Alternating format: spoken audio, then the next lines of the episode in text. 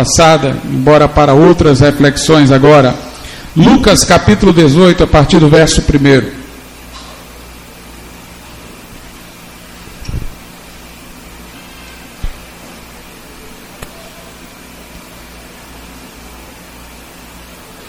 Diz assim a palavra de Deus: E contou-lhes também uma parábola sobre o dever de orar sempre e nunca desfalecer, dizendo: Havia numa cidade um certo juiz que nem a Deus temia nem respeitava o homem. Havia também naquela mesma cidade uma certa viúva que ia ter com ele, dizendo: Faze-me justiça contra o meu adversário. E por algum tempo não quis atendê-la, mas depois disse consigo: Ainda que não temo a Deus, nem respeito os homens, todavia, como esta viúva me molesta, hei de fazer-lhe justiça, para que enfim não volte e me importune muito. E disse o Senhor: Ouvi o que o injusto juiz diz. E Deus não fará justiça aos seus escolhidos que clamam a Ele de dia e de noite, ainda que tardio para com eles? Digo-vos que depressa lhes fará justiça. Quando, porém, vier o filho do homem, porventura achará fé na terra? Podeis assentar. Notemos, irmãos, aqui que Jesus contou essa parábola da viúva persistente para ensinar que nós temos o dever de orar e nunca desfalecer. Note, não nos é opcional, não é uma questão de gosto, é uma questão de dever. E não é o dever de orar meramente, é o dever de orar sempre e o dever de nunca desfalecer. Orar esperando ver Deus operar. O desfalecimento aqui seria a pessoa deixar de acreditar na eficácia da oração. E pode se dar de duas maneiras. Ou a pessoa realmente para de orar, ou ela continua a orar mecanicamente, mas já não tem mais a expectativa de ver Deus agindo. E nós temos que ter muito cuidado com isso. Nós podemos já ter, por orações que fizemos no passado, na memória, palavras prontas, sempre para orar quando quisermos. E isso acontecer mecanicamente, sem que venha do nosso coração a fé e a expectativa de sermos ouvidos. O não desfalecer não é só a continuidade no falar, no orar, é não desanimar da resposta, de esperar pela resposta. Vemos no exemplo da viúva da parábola que a questão é esta: ela não continuou a insistir mecanicamente, ela queria a resposta, ela esperava que sua persistência fosse levar ao resultado a resposta. Então nós temos que orar e nunca desanimar, orar e nunca desfalecer. Fina disse que quando ele se converteu, uma das coisas que o inquietou foi a igreja em que ele ia. A sua conversão foi em casa, através da leitura pessoal da Bíblia, mas ele vinha frequentando uma igreja. E ele disse: alguma coisa estava errada naquela igreja, eles tinham um culto de oração e oravam sucessivamente para que Deus fizesse alguma coisa, um avivamento, um mover do Espírito. Ele disse: Mas eu percebi que tudo aquilo já tinha virado uma coisa mecânica, uma tradição. Eu acredito, ele falava mais ou menos, estou usando as minhas palavras. Ele dizia: Eu acredito que se Deus mandasse um avivamento, eles tomariam um susto. Se Deus respondesse aquilo que eles estavam pedindo, seria para eles uma surpresa, porque eles oravam por dever de ofício, eles oravam liturgicamente, era mecânica a oração, eles não tinham expectativa de ver resposta para as suas orações. Nessa parábola que Jesus conta, tem um juiz injusto, uma viúva que precisa que o juiz lhe faça justiça. E ela insiste com o juiz. Vai na casa dele, perturba, perturba o sono dele. Até que ele, apesar de ser indisposto para com Deus e para com os homens, diz: Não porque eu tenho interesse de ajudar esta viúva, mas para que ela não me moleste mais, para que eu possa dormir sossegado. Eu vou fazer justiça a ela, eu vou atender ao que ela pede. A Bíblia não quer dizer que Deus é um juiz injusto, mas a Bíblia quer contrastar se um juiz injusto, incomodado para não ser mais molestado, atende, quanto mais Deus que quer o nosso bem, quanto mais Deus que ama os seus eleitos, não vai ouvir as nossas orações. É interessante que tem aqui um paradoxo. Na leitura dos versos 7 e 8, diz: E Deus não fará justiça aos seus escolhidos, que clamam a Ele de dia e de noite, ainda que tardio para com eles. Diz que Deus nos responderá quando nós clamamos dia e noite, ainda que Ele possa tardar.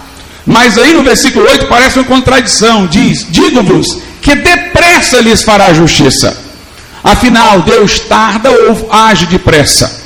Para nós, pode ser que Ele esteja tardando mas ele fará justiça assim que for o momento certo e não vai esperar um segundo a mais. Para Deus sempre foi depressa que ele nos atendeu. Alguma coisa está nos seus planos para não atender-nos imediatamente. Talvez alguma coisa que nos falte, a fé, talvez alguma coisa que nos falte na vida espiritual antes de sermos respondidos ou talvez tudo esteja preenchido, ele esteja esperando uma circunstância ideal. E pode parecer que está tardando na nossa visão, porque não foi imediatamente após a oração, mas para Deus foi depressa, porque assim que aquilo que é necessário para Ele responder estiver estabelecido, Ele virá imediatamente. A sua resposta será apressada, porque Ele quer responder às nossas orações. Mas note, o nosso dever é orar sempre sem desfalecer. Tem pessoas que fazem pedidos a Deus, ocasionais, circunstanciais, em orações momentâneas, e já ficam insatisfeitas e pondo dúvida na eficácia da oração porque não foram respondidas. Mas Deus quer que não apenas oremos, mas oremos sempre sem desfalecer.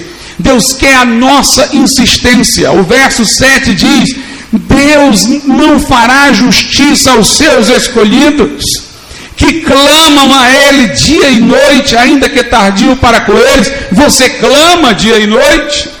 Você realmente está orando, está colocando insistentemente nas mãos de Deus?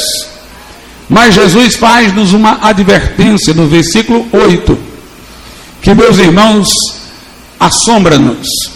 Ele diz assim: Digo-vos que depressa lhes fará justiça. Quando, porém, vier o filho do homem, porventura achará fé na terra.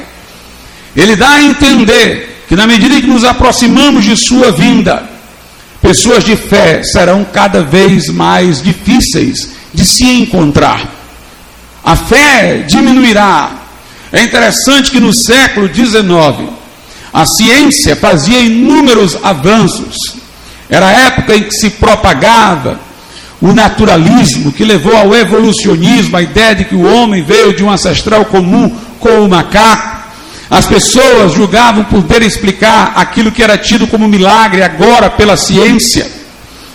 E as pessoas começaram a ter, particularmente da Europa, depois dos Estados Unidos, mas maximamente na Europa, uma mentalidade cientificista. O cientista gozava de autoridade mais do que um pastor. A ciência parecia mais apta para trazer felicidade ao mundo com a descoberta de curas para doenças, o aumento da capacidade tecnológica do que a fé, do que a vida com Deus.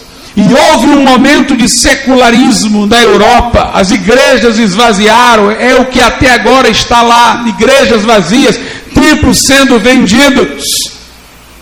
Mas em outros países, como nos Estados Unidos e mesmo na América Latina, Deus operou trazendo avivamento, despertamento e ainda se manteve a fé acesa em muitos cristãos, crendo no Deus que opera. Mas, meus amados irmãos, nós vimos algo diferente durante essa pandemia. Nós vimos pessoas dizerem que religião não resolveria nada, e sim a ciência. Em tempos passados, quando via uma grande praga, as igrejas se enchiam de pessoas orando. Lá mesmo no Vaticano tem uma estátua em homenagem a um ser angelical que eles julgavam ter socorrido na hora de uma grande, de uma grande praga. As pessoas em tempos passados, diante de situações difíceis, elas recorriam a Deus. As cruzadas de Billy Graham encontraram o seu auge depois da Segunda Guerra, quando houve uma ressensibilização para com as coisas espirituais. Mas a Bíblia diz no livro do Apocalipse que na grande tribulação não vai ser assim. Lá fala-se das pragas que virão durante a grande tribulação, na abertura dos selos, no tocar das trombetas, no derramamento das taças, sobre a humanidade. E diz lá a Bíblia que nem assim, com as pragas, os homens se arrependerão de suas idolatrias, de suas feitiçarias. Eles blasfemarão de Deus. Obviamente, para que na grande tribulação a mentalidade já seja essa, em que as pessoas, diante de cataclismas, diante de crises, elas não procuram a Deus, elas se irritam com Deus, para que a mentalidade seja essa, algum processo teria que anteceder, preparando para isso. E nós vimos nessa pandemia, irmãos, este processo. As pessoas confiavam em vacinas e não em oração. Nunca não se deva buscar vacinas, mas era como se Deus não existisse para responder súplicas. Se um governante convocava pessoas à oração, ele era atacado, ridicularizado. E as pessoas diziam, organizações diziam que era a ciência que ia dar a solução não a religião, não a fé. Para nossa tristeza, igrejas pentecostais fecharam suas portas e seguiram o mesmo procedimento dos incrédulos. Na verdade, eu conheço pastores que passaram a ter síndrome do pânico durante esse período. Pessoas, irmãos, que antes oravam pelos enfermos, igrejas que dizem crer no Deus que é o mesmo ontem, hoje e eternamente, mas de portas cerradas. Algumas criticando os nossos irmãos que pregavam nas ruas, que pregavam nas praças. Houve, irmãos, um esfriamento da fé para esperar um Deus que opera milagres. A verdade é que nós vemos hoje muitos palestrantes e poucos pregadores. Nós vemos hoje muita oração litúrgica e pouca oração devocional.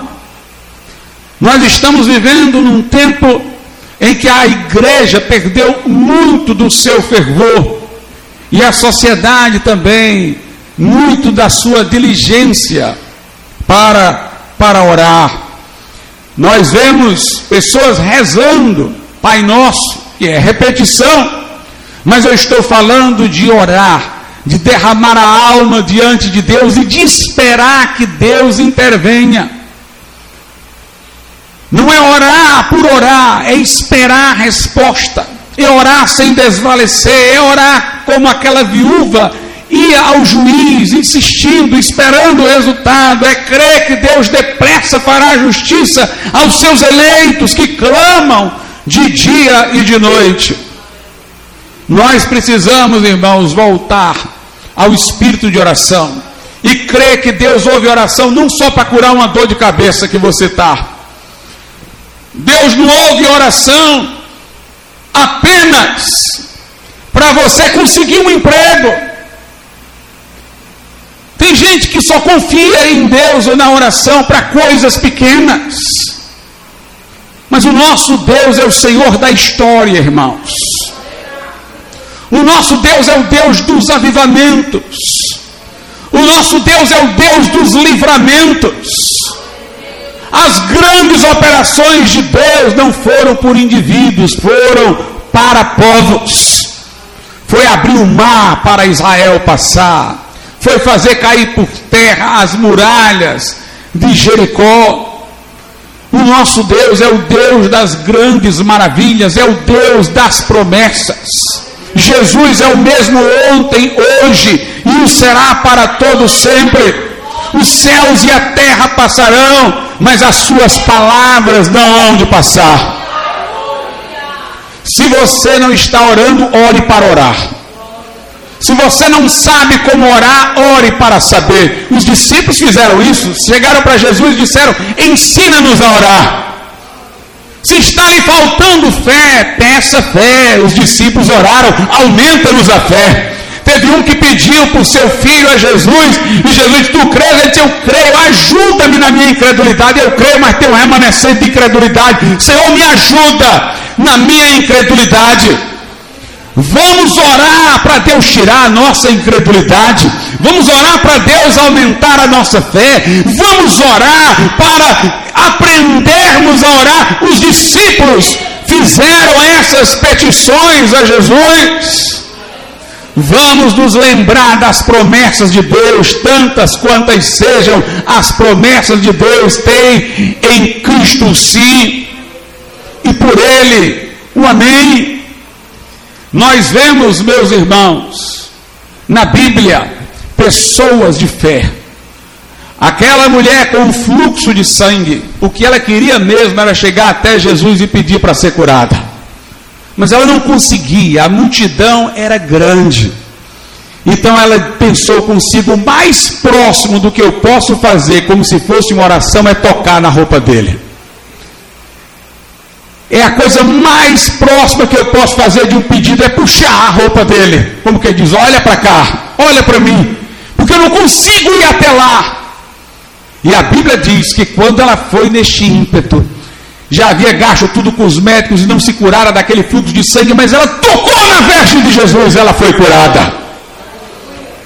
E havia muita gente ao redor de Jesus, mas Jesus disse: Alguém me tocou. Os discípulos, Senhor, tanta gente te toca, mas ela tinha tocado de uma forma diferente, não supersticiosa. Ela queria era pedir a Jesus, era falar com Jesus, mas o máximo que ela conseguiu foi puxar a roupa dele. Jesus disse: Alguém me tocou, porque de mim saiu poder. A mulher se apresentou e disse: Fui eu, Senhor. Ele disse: Vai em paz, a tua fé te salvou. Bartimeu orava, filho de Davi, tem compaixão de mim. Tem um evangelho que diz que ele orava na entrada da cidade, tem outro evangelho que diz que ele pedia na saída. Tem gente que acha que ele foi gritando da entrada até a saída. Filho de Davi, tem compaixão de mim a multidão mandava que ele se calasse, ele gritava mais alto ainda: Filho de Davi, tem compaixão de mim. Jesus disse: O que tu queres? Ele disse: Eu quero ver. Jesus disse: Então vê. E ele foi curado naquele momento. A mulher Sírio Fenícia pedia por sua filha. E atrás de Jesus, filho de Davi, tem compaixão de mim.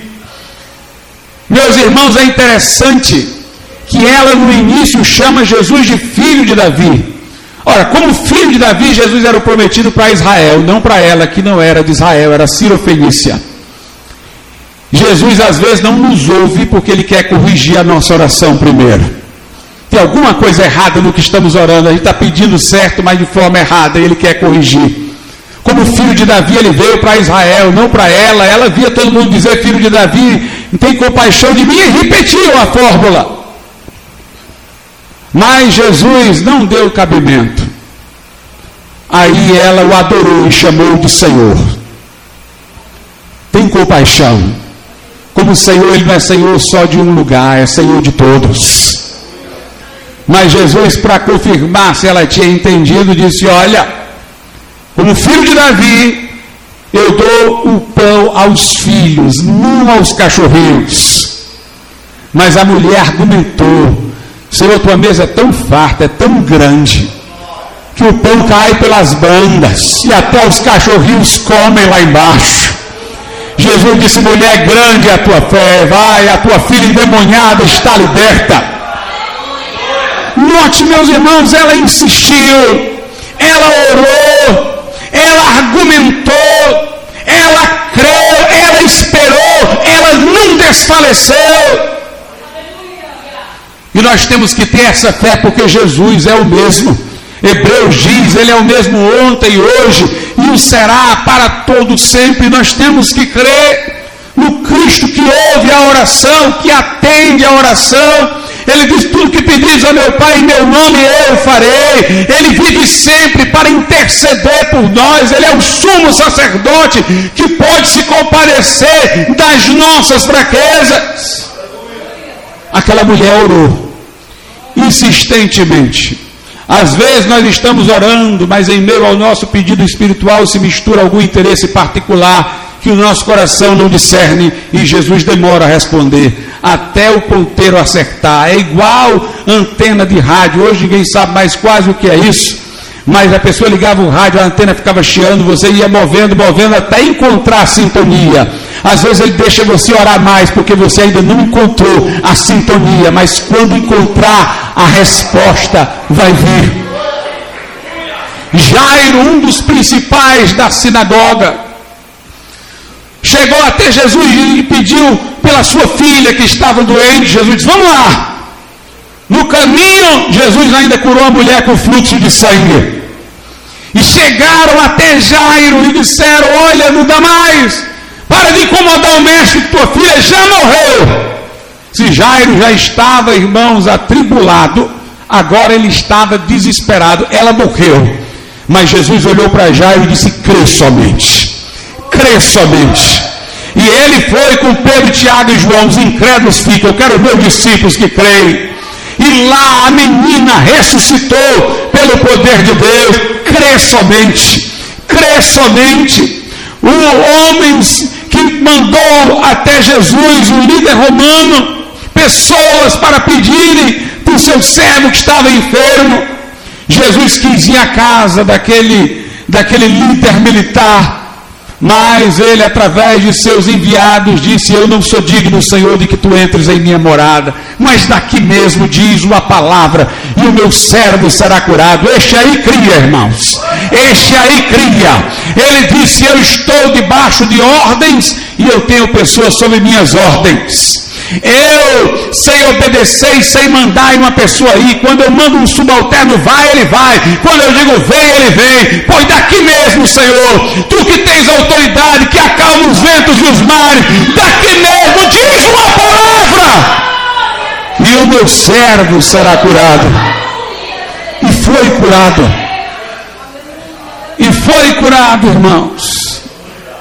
Nós temos que orar ao Senhor nós temos que orar. Deus está interessado em alcançar lugares, em atingir povos. Paulo viu um homem da Macedônia, ele diz claramente: um homem da Macedônia, dizendo: passa para cá e ajuda-nos. Deus queria fazer uma obra lá na Macedônia, se converteu ali uma igreja forte que foi exemplo para as que estavam ao redor, e, e nós vimos grandes coisas acontecerem. Teve lugares que Paulo quis ir o Espírito de Deus não o deixou. Porque Deus queria agir em certos lugares mais preparados e deixou outros para depois. Portanto, não é só o mundo que está dividido em demônios, com principados, sendo potestades dentro desses principados. Deus também está zoneando o mundo carta à igreja de Éfeso, carta à igreja de Roma, Deus também está confrontando os poderes malignos em cada um desses lugares. É preciso, irmãos, crer nas promessas de Deus, confiar que Deus pode fazer muito mais, além daquilo que nós pedimos ou pensamos. Em Lucas 11, a Bíblia nos ensina a perseverança e oração. A partir do verso 9, eu vos digo a vós: pedi e dar-se-vos-á, buscai e achareis, batei e abre-se-vos-á, porque qualquer que pede recebe, quem busca acha, e a quem bate abre-se-lhe-á. E qual pai entre vós, que se o filho lhe pedir pão, lhe dará uma pedra? Ou também se lhe pedir um peixe, lhe dará por peixe uma serpente? Ou também, se lhe pedir um ovo, lhe dará um escorpião? Pois se vós, sendo maus, sabeis dar boas dádivas aos vossos filhos, quanto mais o Pai Celestial dará o Espírito Santo àqueles que lhe o pedirem. Nós é que limitamos o poder de Deus por nossa incredulidade. Jesus, diante de pedidos de pessoas, ele fez a, a pergunta: O que tu queres? O que tu queres? O que tu tens fé para receber? É esse o sentido. Tanto que para alguns ele diz: seja conforme a tua fé, conforme o que tu crê, conforme tu acreditas. O que você quer de Jesus de verdade?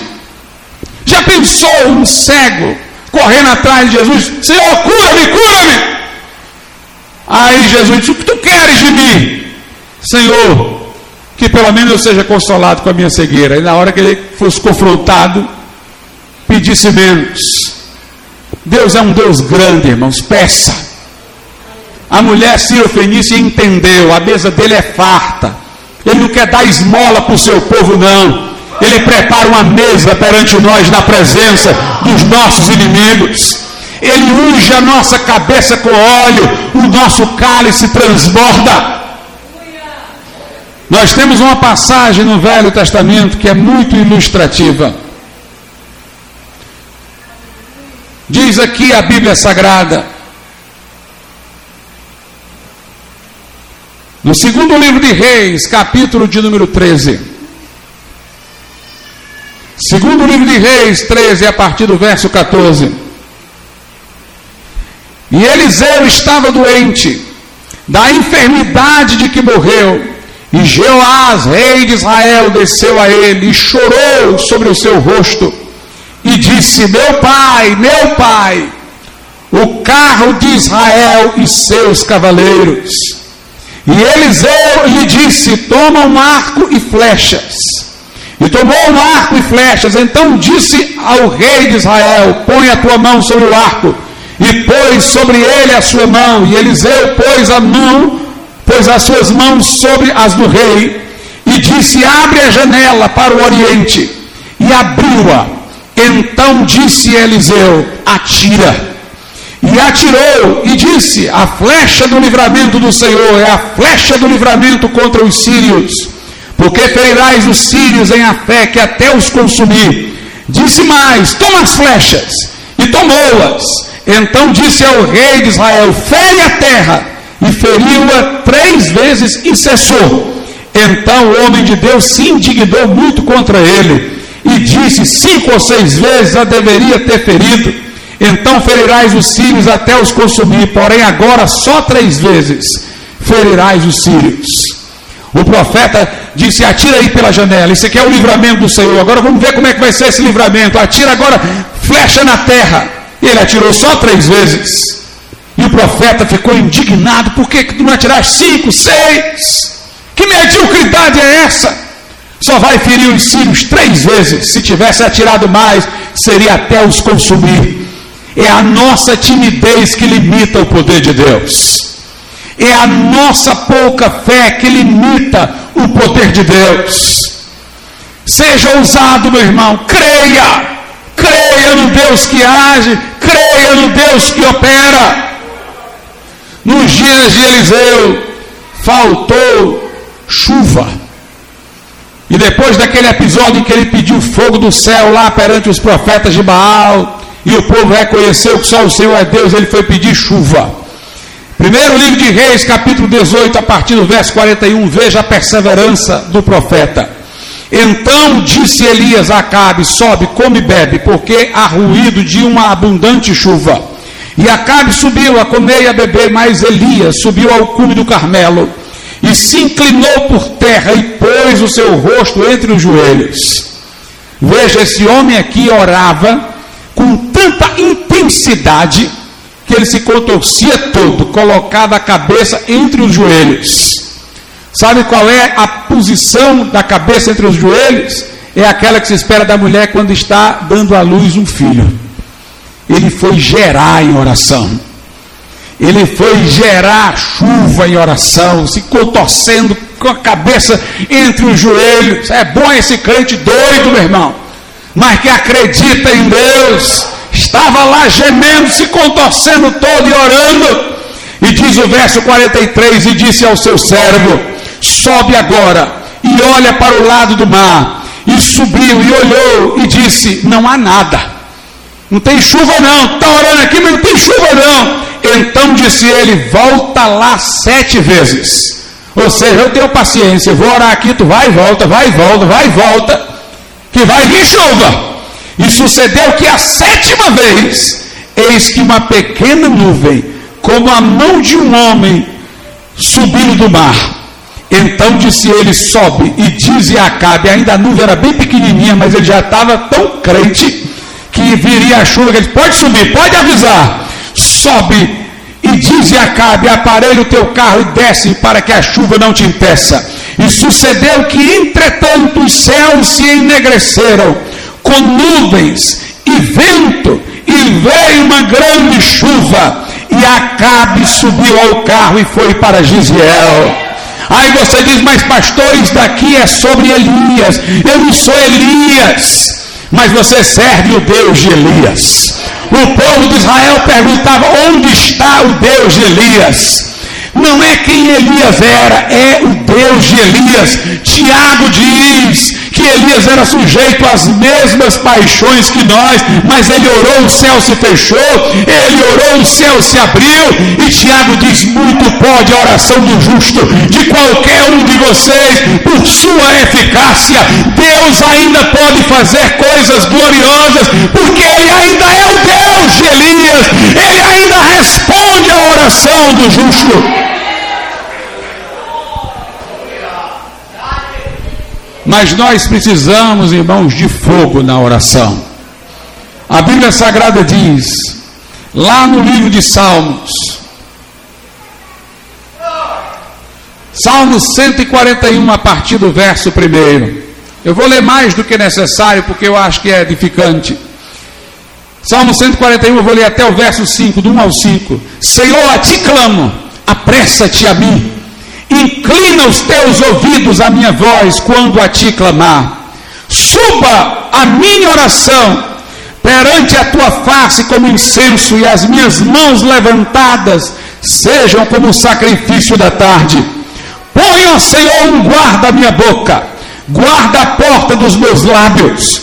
Não inclines o meu coração a coisas más, a praticar obras más, como aqueles que praticam a iniquidade, não coma das suas delícias Fira-me o justo, será isso uma benignidade. Repreenda-me, e será um excelente óleo que não me quebrará a cabeça, pois a minha oração também ainda continuará nas suas próprias calamidades.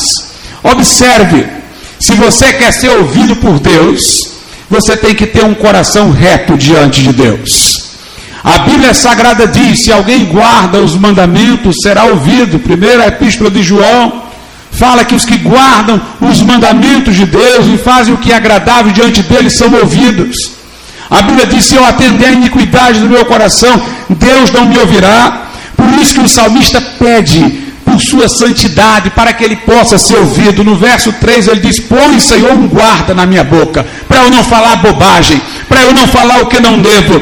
Guarda a porta dos meus lábios. No 4 ele pede para o seu coração, para não se inclinar para coisas más. Dá-me um coração piedoso, um coração que não quer praticar iniquidade, que não quer comer da delícia dos ímpios. E no verso 5 ele diz: Senhor, e o justo pode me corrigir, porque eu quero estar certo contigo. Fira-me o justo e será um óleo sobre a minha cabeça. Meus amados irmãos, não aborreçam-se dos seus pastores quando estão reprovando alguma coisa que você faz de errado. Tem gente aí que quer seguir pregadores da internet, que nem sabem quem são, como Eva ouviu a serpente sem não ter nenhum antecedente sobre ela, mas já conhecia Deus e a benevolência com que tinha tratado o primeiro casal, dando-lhe tudo no jardim. Tem gente querendo ouvir o desconhecido e não ouviu o conselho de seus pastores, que amam, que labutam, que gemem por você, que oram por você. Bem-aventurado o homem que não segue o conselho dos ímpios, queira ouvir, ouvir os ministros do Evangelho. Ser ferido por um ministro no sentido bom é um óleo sobre a cabeça. O salmista quer ser repreendido pelo justo, quer que o seu coração não esteja inclinado ao mal, que sua boca esteja guardada. Mas note o que ele diz no verso 2: Suba a minha oração perante a tua face como incenso. Que minha oração suba, Senhor, de modo a ser agradável, cheirosa, como um incenso. Mas para o incenso subir, irmãos, tinha que ter fogo. Veja o que diz a Bíblia Sagrada lá em Levítico. Levítico capítulo 16, verso de número 13.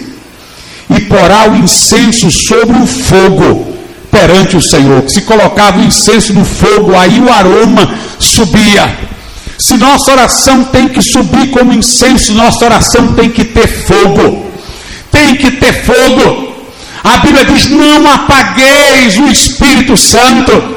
Nós temos que ter oração fervorosa. A Bíblia diz: orando em todo o tempo no Espírito, com toda oração e súplicas. Nós temos que ter fogo na oração, igreja.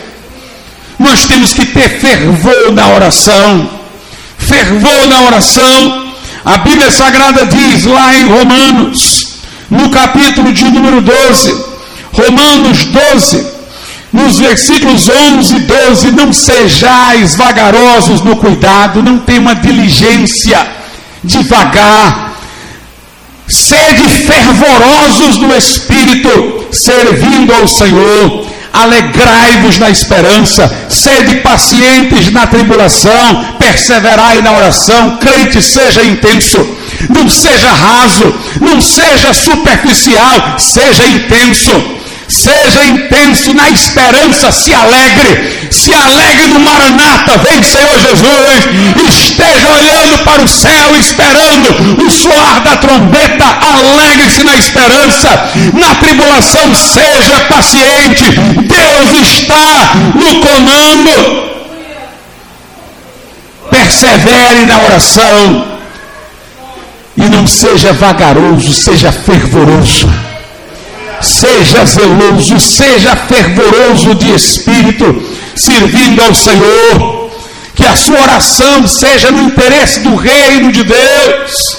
Tiago diz: Pedis e pedis mal, porque pedis para gastar em vossos próprios deleites. A oração egoísta não é fervorosa, porque ela é avarenta, mas seja fervoroso, pedindo aquilo que é para a glória de Deus anelando aquilo que é para a glória de Deus. A Bíblia não diz só buscai os dons espirituais, não, buscai com zelo. Zelo quer dizer com fervor, com dedicação. Busque com fervor, clame a Deus. Com fervor, nós precisamos de fogo nas nossas orações. Precisamos de fogo na nossa súplica. Precisamos daquela oração que toca o céu. Precisamos daquela oração que toca o trono de Jeová. Aquela oração que ninguém sabe se a terra subiu ou se o céu desceu.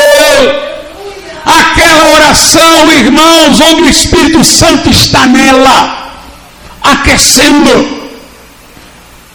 Precisamos do espírito de oração e súplicas. Se você não tem, peça. Se você não tem, peça. Clame clame pelo desejo de orar, clame pelo fervor da oração, clame para que sua fé se desperte, clame para que Deus haja e não desfaleça. Creia que Ele faz, que Deus age. O nosso Deus ainda é o Deus que pode fazer maravilhas, irmãos. Se a igreja orar, os grandes avivamentos começaram com pouquinha gente orando. O Clube Santo tinha umas 12 pessoas. Jorge Miller era quase um solitário na oração, mas Deus ouviu.